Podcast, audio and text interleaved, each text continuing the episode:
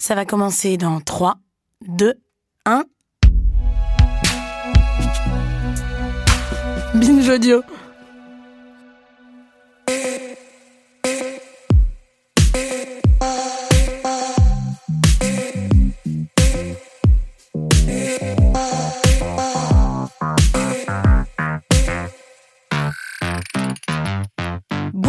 Tous, as du cinéma et ou vannes de la science et tous ceux qui nous écoutent en réfléchissant qui de Thor ou de Loki ferait un bien meilleur costume pour le prochain Halloween puisque ça vient de passer. Dans tous les cas, bienvenue dans ce nouvel épisode de 7ème Science où le 7ème art la ramène sa science, un podcast produit par Binge Audio et Sorbonne Université. Le principe est assez simple, on prend un film, on se pose des questions plus ou moins farfelues et on fait répondre un ou une expert experte.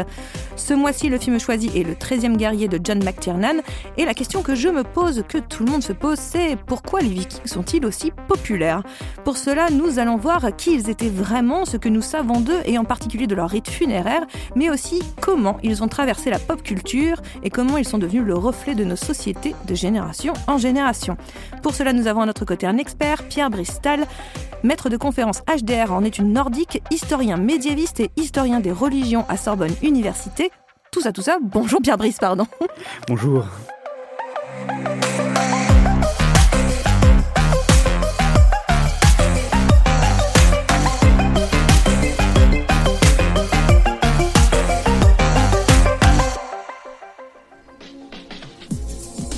Avait la chance d'être aimé par la plus belle femme du royaume. Désormais, cet homme de paix erre dans un pays en guerre contre un ennemi qui attaque sans prévenir. Alors cet homme, Dites-leur que je ne suis pas un guerrier. qui ne connaît pas le courage, Oh, ça, ils le savent. va se joindre à douze guerriers et va devenir des leurs. Alors avant de rentrer dans le vif du sujet, petit rappel des faits dans le 13e guerrier, sorti en 1999 et réalisé par John McTiernan, le 13e guerrier suit l'intellectuel Ahmed Ibn Fadlan, venu de Bagdad et contraint à l'exil par son calife pour avoir séduit la femme d'un autre. Bah, fallait pas le faire visiblement. Il est alors envoyé comme ambassadeur en Asie mineure. Une prophétie l'oblige à devenir le 13e guerrier, dont le titre, voilà, on a le titre, d'un groupe de vikings partant porter secours au seigneur Rodgar, dont le village est régulièrement attaqué par une horde de démons mi-humains, mi-animaux, c'est mystérieux. Au cours de ce long périple vers le nord de l'Europe, Ahmed apprend la langue de ses compagnons et le maniement des armes, une plongée au cœur des vikings pour un film malade, il faut le dire un petit peu, puisqu'il y a eu euh, quelques mésententes à l'époque de la réalisation entre John McTiernan, le réalisateur, et le producteur euh, Michael Crichton, qui est aussi d'ailleurs l'auteur de l'histoire originale. Donc, euh, mais ça n'empêche pas qu'il faut le voir. D'ailleurs, qu'est-ce que vous en pensez, Pierre Brice? Vous l'avez vu, vous, ce film? Oui, oui, j'ai eu l'occasion de le voir. Oui, effectivement, ça fait partie de, ces films sur, sur l'âge viking voilà, qui, qui, qui ont eu un impact. euh, alors, je sais qu'il n'a pas eu un, un succès euh, euh, au, au cinéma, mais par la suite, pas, pas- effectivement... pas mérité, moi, je Voilà. pas assez mérité. Il n'a pas eu le succès qu'il aurait mérité, c'est ça que je veux dire. Voilà, mais effectivement, ça fait partie euh, de, de ces films qui ont un petit peu marqué euh, sur euh, l'imaginaire, notamment de l'âge viking, où on a à la fois un petit peu un médiévalisme à l'intérieur et aussi un peu un orientalisme avec Ahmad Ibn Fadlan qui se présente.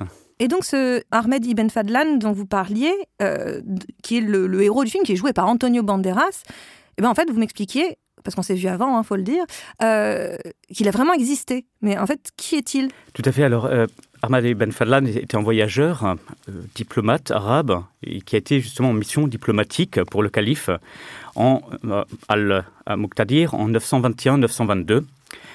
Et on connaît notamment ces péripéties à travers la Risala. C'est une sorte de récit de voyage euh, euh, qu'il effectue euh, et où il nous parle notamment de sa rencontre avec un groupe de Russes le long de la Volga. Alors, le terme russe fait un petit peu...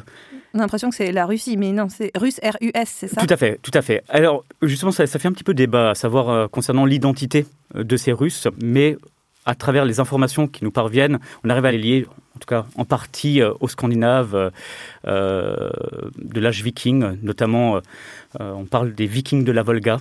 Après, à savoir, en fonction de depuis combien de temps est-ce qu'ils ils sont installés dans la région, voilà, il y a des questionnements notamment sur l'influence d'autres cultures.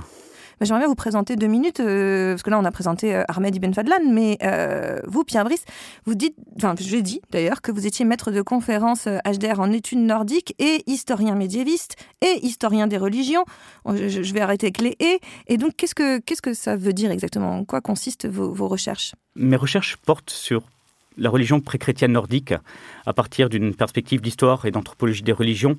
Donc, je m'intéresse à cette religion, mais je m'intéresse également à la réception euh, des mythes nordiques et de la figure du viking aux périodes modernes et contemporaines. Voilà, donc j'ai ces deux regards à la fois sur la période, euh, notamment de l'âge viking. Euh, C'est-elle de quand à quand à peu près, l'âge viking? Alors, euh, au niveau des dates, euh, c'est entre le 8e et 11e siècle. Donc, on est dans une période aussi de transition avec euh, le christianisme. À cette époque-là, en France, on est au Moyen Âge, et euh, là aussi, c'est le Moyen Âge de leur côté, mais euh, c'est pas considéré comme tel. Tout à fait, tout à fait. C'est vrai que c'est assez compliqué. euh, Voilà, j'ai tendance à, l'heure actuelle, avec des collègues en histoire des religions, on parle plus de l'âge du fer ancien. On peut également parler de l'âge viking, et puis ce qui va suivre cet âge viking, effectivement, est l'âge médiéval dans une perspective scandinave. Mais vous trouvez différents types de périodes en fonction de la perspective que l'on prend. Et géographiquement, parce que là, vous en parliez un petit peu, euh, les Russes, donc ils étaient du côté de la, Volga, euh, qui est une sorte de, enfin, une, partie du peuple viking. Mais sinon, j'ai envie de dire, la géographie du peuple viking, ça va de où à où? Les, Scandinaves euh, à l'âge viking sont, sont très étendus. On parle également de la diaspora viking. On peut aller euh, justement de, Constantinople. On- après, au niveau de- des installations, on est de la Baltique jusqu'au nord de l'Amérique. Voilà. Puis en passant justement par euh, euh, les îles britanniques. Voilà, donc une très grande superficie. Si on prend le point de départ dans le film de Ahmed Ibn Fadlan, c'est parce que c'est l'une des seules personnes qui a écrit sur les vikings et qui est contemporain des vikings. C'est bien ça? Alors effectivement, c'est une des personnes qui a écrit sur les Vikings. Après, on, on a plusieurs euh, euh, sources contemporaines extérieures euh, qui existent, mais c'est l'unique attestation d'un rituel de, de l'âge viking, avec toute la question qu'on s'est posée, à laquelle on a réfléchi à savoir si les Russes sont effectivement, en quoi ils sont représentants au final de, ces Scandinaves de l'âge viking. Et du coup, il nous décrit un rituel, dans ce cadre-là, un rituel funéraire euh, en détail. Et c'est l'unique description que nous avons. D'accord. Oui, d'ailleurs, le, film commence euh, euh, par ça. Mais vous disiez, il y a d'autres écrits contemporains comment dire, aux Vikings, mais périphériques aux Vikings. Pourquoi il n'y a pas d'écrits Vikings Alors, nous avons des, écrits euh, durant la période euh, viking, notamment à travers les runes et inscriptions runiques. Alors, il y a une variété de supports. euh, Ça peut être du bois, des tessons, des os, de la pierre. Généralement, on pense aux pierres runiques, qui sont des inscriptions qui vont être liées à la mémoire, à l'héritage également, avec c'est une formule. Euh, une telle personne a fait ériger cette pierre, cette croix, euh, réaliser ce pont à la mémoire de telle personne. Voilà, on peut avoir deux informations comme le lien de parenté, la personne qui a gravé, une description du défunt. Euh, en dehors de ces inscriptions runiques, nous avons aussi des graffitis. On- ça peut aller justement certaines inscriptions royales en passant par des marques de propriété. Les textes qui nous sont parvenus, notamment à travers la poésie scaldique, euh, ou la poésie édique, du coup, c'est un type de poésie du Nord hein, euh, qui utilise notamment, euh, on parle de, par exemple, des, des kenning et des haiti, donc ce sont des sortes de métaphores et de synonymes euh, qui ont été transmises en partie par voie orale et émises par écrit, notamment au XIIIe siècle. Du coup, on a, énorme, on a plusieurs sources, comme l'Eda poétique, qui est une compilation de poèmes mythologiques et héroïques. Nous avons également l'Eda de Snorri, qui est euh, euh, un manuel de poésie scaldique qui explique justement euh, comment composer cette poésie. Il fait référence aux différents mythes liés à cette religion. Voilà, puis nous avons également les sagas, par exemple, qui nous sont parvenus. Mais du coup, ici, nous sommes dans la littérature du XIIIe siècle, donc plusieurs siècles après euh, l'âge viking. Donc il y a aussi tout un imaginaire des temps anciens qui est transmis à travers ces récits.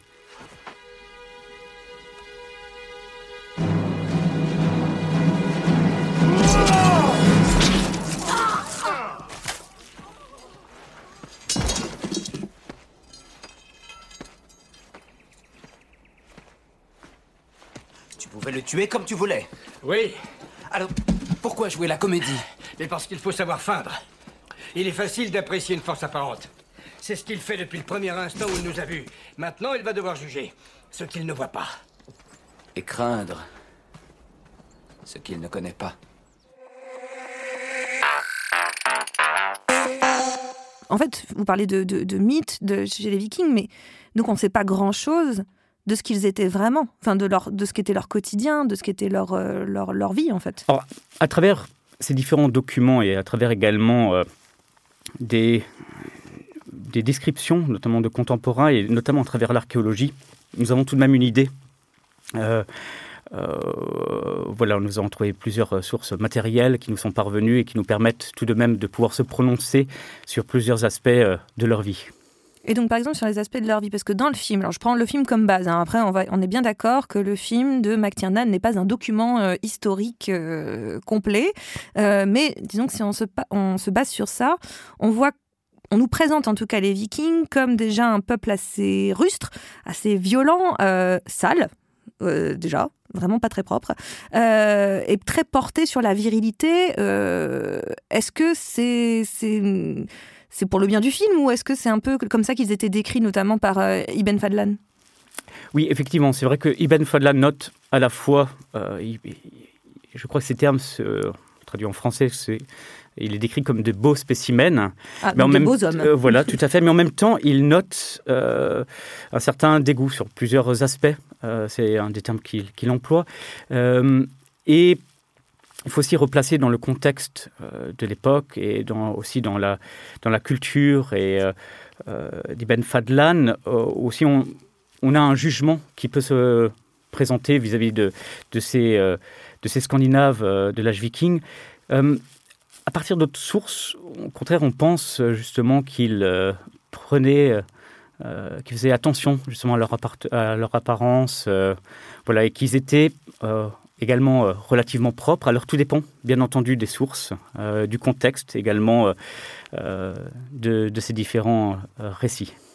Et donc, qu'est-ce que, quel est un petit peu la, comment dire, le consensus maintenant euh, autour de ces, de ces Vikings? On pense qu'ils étaient plutôt comment, et même, hiérarchiquement, ou comment ils fonctionnaient en, termes de, j'imagine que c'était pas une démocratie. Donc, euh, comment ça fonctionnait un petit peu le, le- système Viking en fait? Oui, alors il y avait plusieurs communautés euh, différentes. Voilà, c'est c'est toute la question voilà, de cette unité au final de cet âge viking, puisque comme nous le notions, nous, avons, euh, nous allons de la Baltique euh, à l'Atlantique Nord. Euh, nous sommes également sur plusieurs siècles. Voilà, est-ce qu'on peut vraiment parler d'une unité? Alors il y a plusieurs éléments qui font que oui, nous pouvons le faire.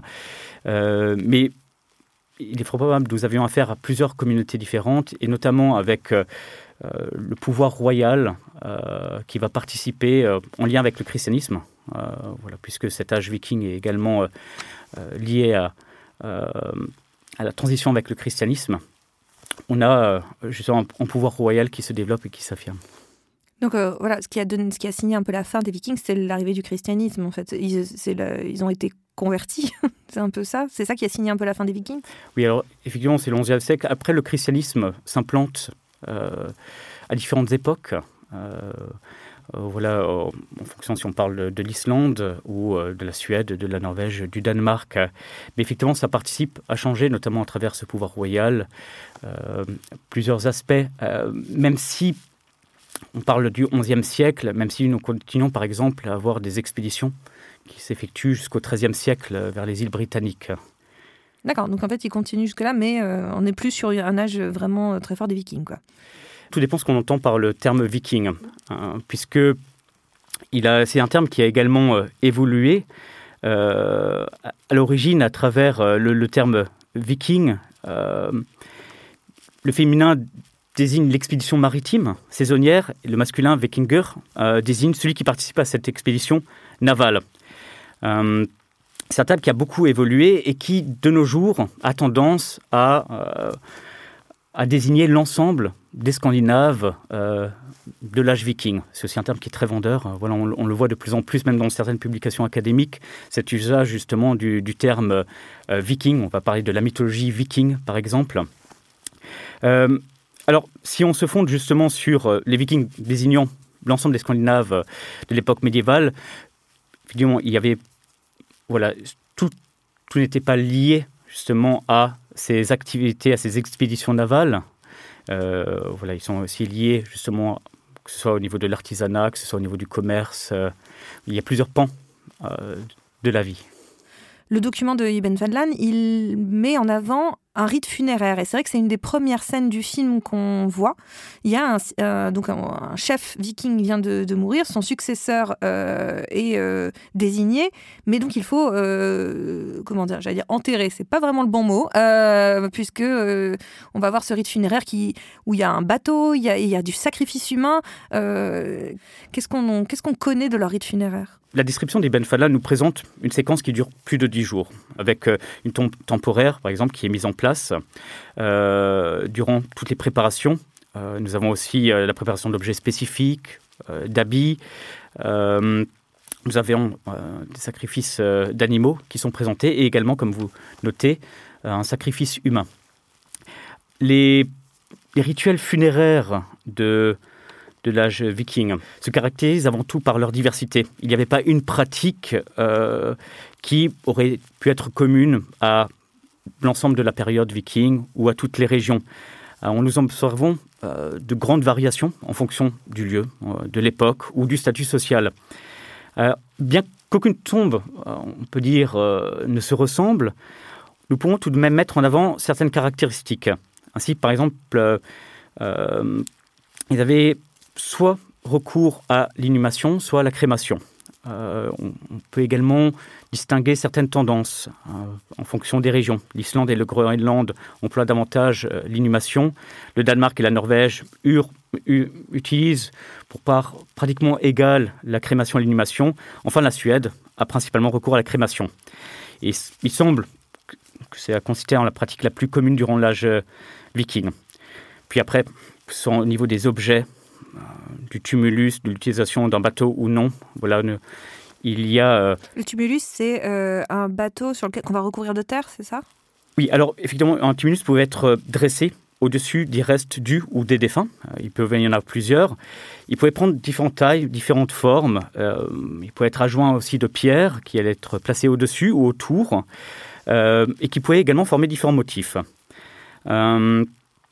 Alors, nous avons aussi, euh, dans ce cas-là, euh, nous avons l'usage d'un navire en bois euh, que nous retrouvons dans, le film, également dans la Risala, qui est, le navire justement du chef en question, qui, après avoir été brûlé, est justement recouvert d'un tumulus. Alors, il s'agit effectivement d'une de ces pratiques funéraires qui,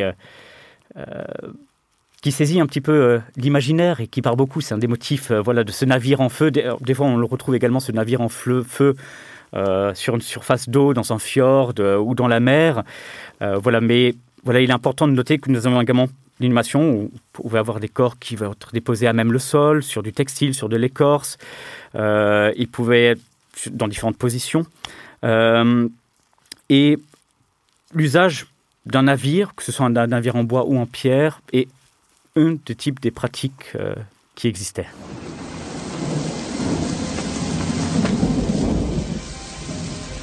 Voyez cela, je vois mon père. Voyez cela. Voyez cela, je vois ma mère et mes sœurs et mes frères. Voyez cela, je vois tous mes ancêtres. Tous mes ancêtres qui sont assis et me regardent.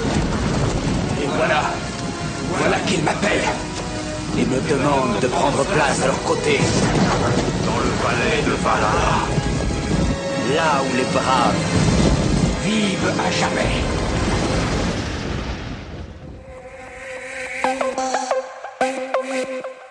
On en a trouvé beaucoup des, des tombes euh, ou des tombes ou en tout cas des, des, des traces de ces rites funéraires euh, de nos jours. On, on en a trouvé? Oui. Oui, effectivement, nous en trouvons beaucoup, avec certains aspects qui semblent confirmer, notamment cette idée en lien avec la performance, c'est-à-dire Ibn Fadla nous parle d'un rituel qui a duré dix jours. Et effectivement, ça nous amène à, regarder un petit peu différemment certains de ces rituels qui ont pu être effectués dans la durée, où on peut parler parfois en termes de jours, semaines, voire mois, voire années, en fonction euh, de, euh, de certaines, euh, certains rituels. Donc dans le, dans le film, euh, et encore une fois, on peut pas se baser que sur le film, ceci n'est une fiction, le film ne cherche même pas à être documentaire, euh, mais on voit ce, vous parlez de, rites, de, de, de, de funéraires de plusieurs jours, semaines, voire mois, voire années, vous étiez à années carrément, Euh, mais on voit que dans le film, il y a quelque chose d'assez joyeux, en tout cas, à cette idée de la succession et de, de l'enterrement. Quel rapport en fait des vikings, du peuple viking, avec voilà, leur, leur spiritualité? Alors, au niveau effectivement du, du rapport avec la mort, plutôt les mondes des morts, euh, au final, côtoyaient les vivants, notamment à travers euh, les tombes, les monticules, les tumulus, euh, qui pouvaient se trouver à côté des habitations ou qui pouvaient même entourer la communauté. Concernant le, rapport, vous parlez justement de, spiritualité, alors effectivement, nous, nous avons, nous associons principalement cette mythologie nordique à, certaines divinités comme Odin, Freya, Thor, euh, Loki, Euh, mais celle-ci comprenait de nombreux êtres euh, qui ont également pu faire l'objet de, pratiques religieuses. Euh, on avait notamment des esprits gardiens qui pouvaient être liés euh, à un individu ou une famille. Nous avions également des esprits qui pouvaient être rattachés à la terre, à la nature. Euh, nous avons également euh, euh, les euh, alphars qui semblent avoir tenu euh, également une importance euh, dans l'univers cognitif des Scandinaves. C'est quoi les alphars Du coup, euh, ce qui sont devenus de nos jours les elfes, Ah, voilà dans la, dans leur représentation, euh, et qui ont pu faire également l'objet d'un sacrifice spécifique. Nous avons également des collectifs, notamment un collectif d'êtres féminins, les désirs, qui pouvaient être liés entre autres à la fertilité et à la guerre. Également les valkyries. Voilà, nous avons certains de ces termes on est, on est un petit peu. euh, on n'est pas dans cette image qui nous a été transmise par Wagner. euh, leur, nom, par exemple, personnifie vraiment la, la bataille dans son chaos et sa terreur et sa brutalité. Euh, mais, donc, mais elle sélectionne euh, les, les morts euh, qui sont emmenés euh, dans euh, la Valhalla, connue euh, sous le nom de la Valhalla. Euh, voilà, du coup, nous avons différents êtres. On peut parler d'êtres surnaturels, entre guillemets, euh, en questionnant un petit peu ce, ce- rapport, puisqu'il semble que nous ayons affaire aussi à des êtres très naturels, au final, qui ont, qui ont été, qui ont bercé, au final, la vie de tous les jours, encore plus que les divinités. C'est-à-dire ces, différentes, euh, ces différents esprits, euh, êtres, faisaient partie, ont pu faire partie de ce quotidien, justement, de, de l'âge viking, et du coup, amène à, réfléchir un petit peu euh, également sur euh, cette réalité, notamment de cette religion euh, pré-chrétienne nordique, voilà, en dehors de ces mythes qui nous sont transmis également dans un contexte spécifique. Donc oui, il y, a les grands mythes, mais il y a aussi ces petites divinités, j'ai envie de dire, sans, sans jugement sur la qualité de la divinité, juste euh, plus, plus quotidienne, plus proche de la nature et, du, et des, des choses du quotidien, en fait, finalement, euh, pour expliquer ce qui est peut-être pas toujours explicable autrement. Il, il est très difficile aussi de se prononcer euh, véritablement sur leur rôle. Nous avons peu d'informations. Euh, et justement, c'est tout le travail des historiens des religions, d'essayer de, euh, entre autres, et des archéologues, c'est d'essayer aussi de, de voir au final quelle pouvait être euh, cette présence quotidienne de ces différents êtres à partir des sources matérielles et également en essayant, euh, en se fondant également euh, sur euh, les quelques sources écrites que nous avons. D'où ça vient cet imaginaire du look viking? C'est-à-dire qu'on a vraiment toujours l'idée de voilà, des grands gars blonds, principalement, parfois avec des, cornes sur la tête, beaucoup de, de, de peau de bête, bon ça on imagine parce qu'il fait froid quand même. Donc comment on connaît un peu le, ce, look viking, j'ai envie de dire Alors nous avons des textes qui mentionnent certains éléments. La, la Rissela est un bon exemple où on nous parle justement que euh, ces Russes euh, étaient noirs des, pieds euh, au niveau du cou. On, on se pose justement la question est-ce qu'ici on a une référence à des tatouages qui serait notre seule référence? Il y a plusieurs éléments qui contribuent à cette euh, esthétique de la représentation des Vikings. Et alors, il est assez intéressant. Vous parliez, euh, vous mentionnez le casque à cornes. On a aussi une évolution puisque voilà, on pense que ce casque à cornes était lié à des rituels, euh, mais en tout cas, il n'était pas porté par euh, voilà, ni, ni par les guerriers, mais il a pu avoir une fonction au niveau de certains rituels. Et du coup, nous avions échangé euh, ce casque à cornes par justement une, une coupe assez typique, notamment euh, avec sidecock sur le côté, euh, euh, tels que l'on, qui ont été popularisés notamment par la série Vikings. Oui, donc des cheveux courts un peu sur le côté, et des tresses et des cheveux longs par ailleurs. Euh. donc ça, c'est un peu l'image qu'on... Mais ça, c'est, euh, comment dire, c'est une pure invention, c'est-à-dire qu'on peut, on n'a pas de, traces, même dans les, j'imagine, dans les tombes qu'on a retrouvées, on peut pas imaginer quelles étaient vraiment leur, leur attirail, en fait. Non, alors nous, nous avons une, une, une mention euh, notamment euh, par un texte anglo-saxon, on pense euh, qu'ils avaient des, cheveux effectivement longs qui, arrivaient au niveau du cou, mais on est loin de cette description, voilà, qui elle est une création esthétique, notamment par, notamment par la série Vikings, qui a popularisé justement ce, voilà, ce, nouveau type de coiffure. Depuis en fait, depuis toujours, finalement, ces, vikings, ils fascinent, ils nous attirent, ils nous fascinent, ils sont très présents dans la pop culture. Là, on parle du 13e guerrier, mais euh, plus récemment, et récemment par rapport à la date de ce podcast, mais il y a, eu The Northman, notamment de Robert Eggers, la série Vikings, en effet, euh, de Michael Hurst. Euh, il y a les personnages de Thor, Loki, de, de Valkyrie dans l'univers Marvel. pourquoi, en fait, on a l'impression que très régulièrement, euh, les Vikings reviennent comme ça euh, au cinéma, dans la littérature, en bande dessinée. Pourquoi il y a un tel fantasme du Viking?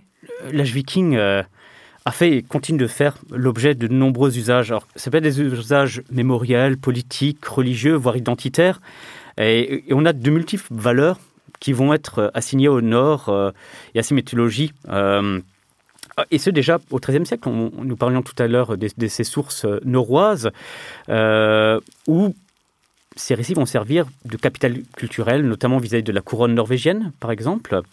Euh, nous avons également une contre-antiquité à un moment donné où on va vis-à-vis des classiques gréco-romains, on va mettre en avant justement ces récits euh, nordiques. Euh, ils ont également participé à la construction des identités nationales au XIXe siècle, de sortes de propagande durant les deux guerres mondiales. et de support à des emplois idéologiques, notamment nazis durant le Troisième Reich, ou de resémantisation au sein de groupes conservatistes, d'extrême droite ou nationalistes euh, euh, suprémacistes blancs. Euh, on peut également parler des mouvements religieux dans le cadre du néopaganisme ou de motifs pour la fantaisie, notamment sous l'impulsion de William Morris et de Tolkien. également de sources d'inspiration pour le genre musical, métal. Donc cette grande diversité d'usages témoigne de cette plasticité, au final, de cet imaginaire euh, du, de l'âge viking et de cette capacité à être resémantisé, réutilisé. Euh, voilà. Mais on a l'impression aussi qu'on projette beaucoup de choses. Comme vous le disiez, le, finalement, on n'a pas tant de, sources que ça pour parler des, Vikings. Euh, on manque un peu de littérature presque autour de ces Vikings. Ou alors, il y a, trop de décalage dans le temps, donc forcément des projections. et on a l'impression, par exemple, là, dans le film Les 13e guerriers, principalement masculin quand même. On a très peu de femmes euh, présentes à l'écran, voire quasiment pas. Donc que des hommes. Donc on a l'impression de cette vision très euh, virile, voire viriliste du viking. Et par exemple, si on prend la série Viking beaucoup plus récente, qui date des années 2010, là pour le coup, on a une, une sorte de, de, parité euh, homme-femme. On a l'impression qu'il y a un équilibre euh, chez les Vikings entre le féminin et le masculin. le The Northman de Robert Eggers va montrer des femmes surpuissantes dans, dans, le, dans cette culture. Donc est-ce que en utilisant les Vikings, on n'est pas en train de projeter nos sociétés, en fait. Finalement, chaque adaptation des Vikings est une projection de nos sociétés. Tout, à fait. Euh, L'âge viking offre cette possibilité à, ces œuvres euh, que vous mentionnez de servir de vecteur des représentations et également de l'évolution des mentalités et des réalités sociétales du XXIe siècle. Euh, nous sommes dans ce que j'ai proposé d'appeler le médiévalisme boréal, qui se construit entre autres par un enchevêtrement d'imaginaire géographique, temporel, ethnique, qui renvoie à une forme spécifique et distincte euh, de médiévalisme, donc d'imaginaire euh, du Moyen Âge, qui se construit justement dans une altérité identitaire et qui facilite, euh, comme vous le notez, cette possibilité de projeter au final nos préoccupations sur eux. D'accord. Donc, en fait, on ne saura jamais vraiment ce qu'ils sont. C'est-à-dire que toutes les représentations sont forcément biaisées par le regard qu'on porte sur eux. Alors, au niveau des représentations, effectivement, nous avons euh, plusieurs motifs euh, et nous pouvons, à travers euh, justement en faisant une sorte d'archéologie de ces motifs, essayer de voir justement, on parlait du casque à cornes, comment ce motif s'est installé au fur et à mesure, mais à travers les différents textes qui sont présentés, à travers les sources matérielles, à travers notamment l'archéologie, nous arrivons tout de même à, à, nous faire, tout cas, à, à comprendre, euh, faire une représentation euh, de, euh, des Scandinaves de cette époque médiévale.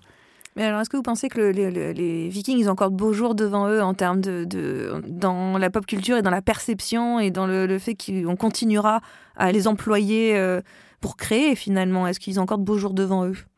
Alors je pense surtout que là actuellement, euh, on est euh, ce que j'ai proposé d'appeler cette nouvelle vague nord-médiévale euh, qui a débuté dans les années 2010 euh, et qui se caractérise par de nombreuses productions artistiques et culturelles qui connaissent un grand succès commercial et qui touchent un, public au final qui, ne s'y intéressait pas forcément initialement.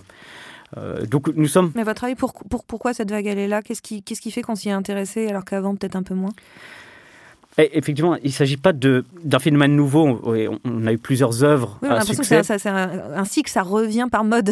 Tout à fait, oui. Même au début du 20e, début du 21e siècle, euh, on a Vikings, on a le 13e guerrier dont on parlait. euh, nous avions aussi le dessin animé euh, How to Train Your Dragon de, Ah oui, Dragon. du- Dragon de 2010. Et, et également à travers la, la fantasy, également, ou même des jeux de rôle en ligne massivement multijoueurs, euh, comme World of Warcraft par exemple. Mais il s'agit de succès spécifiques qui sont généralement liés à une œuvre ou un genre, au genre de la fantasy. Et même si nous avons une sorte d'installation progressive que nous pouvons voir euh, dans les représentations à la fin du XXe et au début du XXe siècle, les années 2010 marquent tout de même un véritable tournant euh, dans ces représentations. Voilà, et notamment, nous avons véritablement un, attrait, euh, et la série Viking consolide ce grand retour du Moyen Âge et, euh, et l'ouverture aussi à, travers euh, l'univers cinématographique Marvel sur la mythologie nordique avec le personnage de Thor euh, dans le film éponyme de 2011, ont contribué également à cet engouement euh, pour les divinités nordiques. Il y a aussi un élément qui est lié au fait que nous avons affaire à une mythologie qui est moins connue. Donc il y a aussi tout un aspect de pionnier. Et à la fois pour les personnes qui vont réaliser, qui vont travailler, euh, c'est un aspect qui- est très souvent noté, euh, euh, aussi bien au XXe siècle qu'au XXIe siècle, à savoir qu'ils ont affaire à un matériel où on sait peu d'informations, qui, qui n'ont pas forcément des récits qui n'ont pas été étudiés dans euh, les parcours scolaires traditionnels. Du coup, il y a aussi cet, cet intérêt pour euh, des récits qui sont moins connus. Et dès qu'on travaille dessus, on a cette impression d'être un petit peu le pionnier, justement. Donc il y a, cet attrait-là euh, voilà, qui, participe euh, euh, beaucoup. Puis, effectivement, nous avons euh, euh, tous ces différents éléments que nous avions notés tout à l'heure, euh, à savoir euh, de ces différents usages, euh, de cette projection au final de valeur qui est possible sur ce nord. D'accord, donc en fait, il y a encore beaucoup de choses à faire et, à développer autour de ces chers euh, vikings. Mais en tout cas, merci beaucoup, euh, Pierre-Brice, de nous avoir donné euh, quelques informations sur les vikings. Mais avant de vous laisser, parce que moi, je vous ai imposé le 13e guerrier, enfin imposé, c'est pas- une douleur non plus le 13e guerrier, mais à vous de me recommander un film de votre choix, qui n'est pas forcément lié aux vikings, je vous laisse choisir.